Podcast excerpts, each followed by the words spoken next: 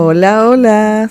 Saludos a todos los estudiantes de Relaciones Públicas que están escuchando este podcast. Este es nuestro primer podcast llamado Relacionados.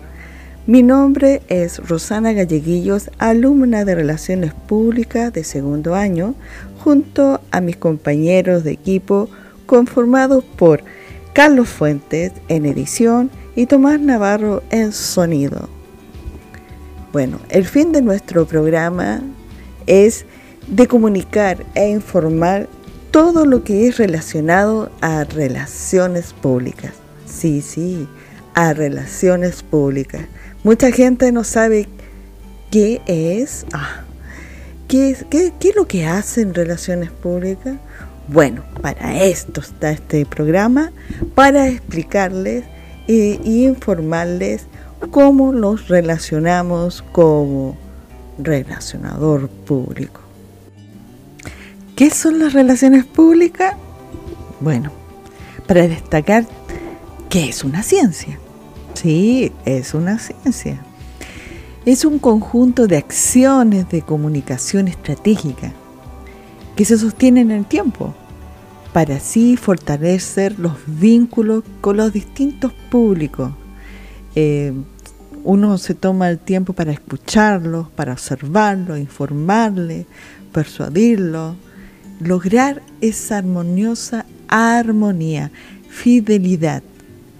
Nuestro trabajo como, como esa es la ciencia, y nuestro trabajo como relacionador público es lograr esa armonía con los distintos públicos internos que son los trabajadores, eh, o los gerentes, los ejecutivos de la empresa, como también los externos, que son los vendedores, acreedores, empresas eh, relacionadas, o sea, todo lo que sea relacionado fuera y dentro de la, organización.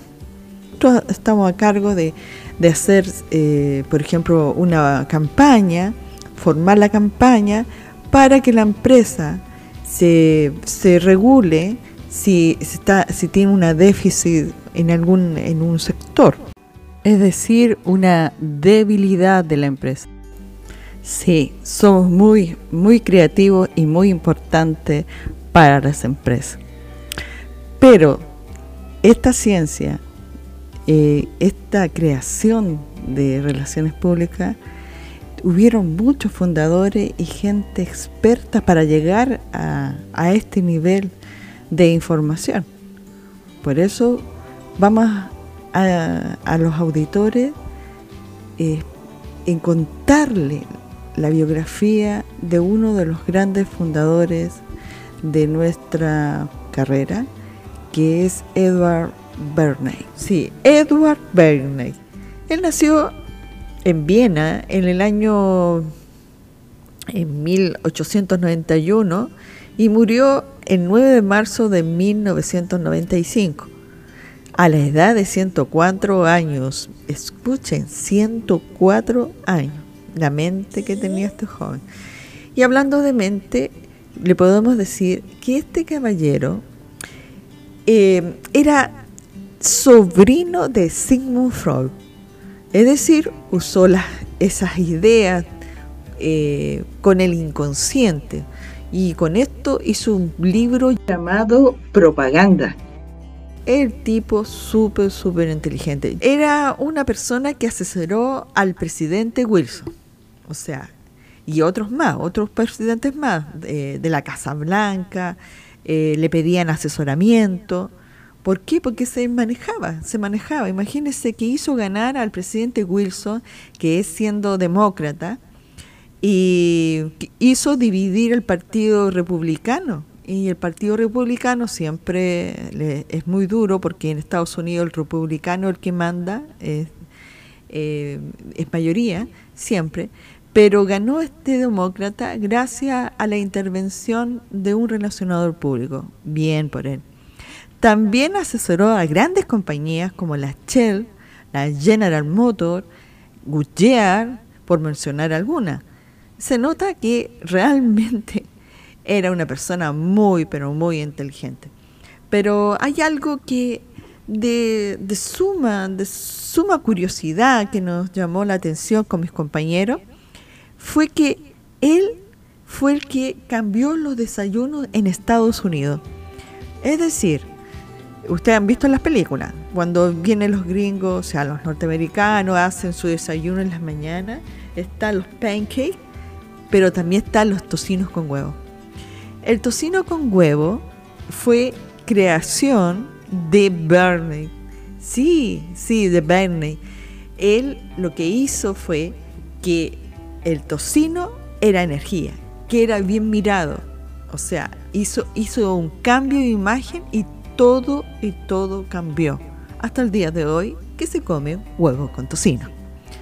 Otra cosa más, como dato curioso, en esa época, estamos hablando del tiempo, uh, eh, antiguamente la mujer era mal mirada, mal mirada en qué sentido, no es que seamos mal miradas, somos bellas, hermosas, pero era mal mirado que la mujer fumara en la calle, en, en todas partes, digamos.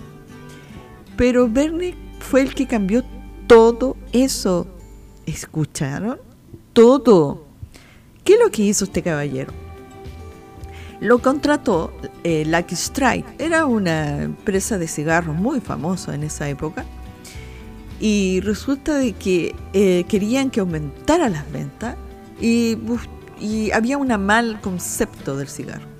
Entonces Barry lo que hizo eh, hizo unas gestiones como relacionador público y metió a varios escritores, a gente del cine, del arte, del, a que colocaran, colocaran en los libretos y en los guiones que la mujer debía fumar.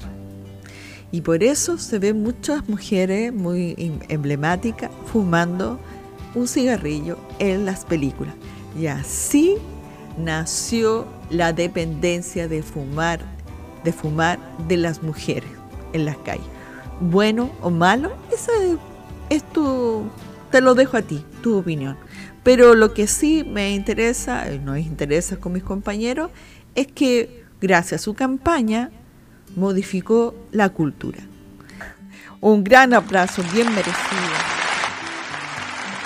pero se nos quedaron varios personajes más muy importantes para nuestras relaciones públicas, como Eve Lee, cuando creó el primer despacho de relacionador público, James A. Browning, bueno, él está vivo actualmente, tiene 80 años, eh, Phineas Taylor Barnum, que es el gran showman, que creó un gran circo y que gracias a él eh, nos mostró cómo aplicar las relaciones públicas en tiempos de crisis. Bueno, todo esto quedan ustedes todos invitados para el próximo podcast, para la próxima semana eh, y espero que nos sigan. Con harto amor lo hicimos. Muchas gracias. Nos vemos.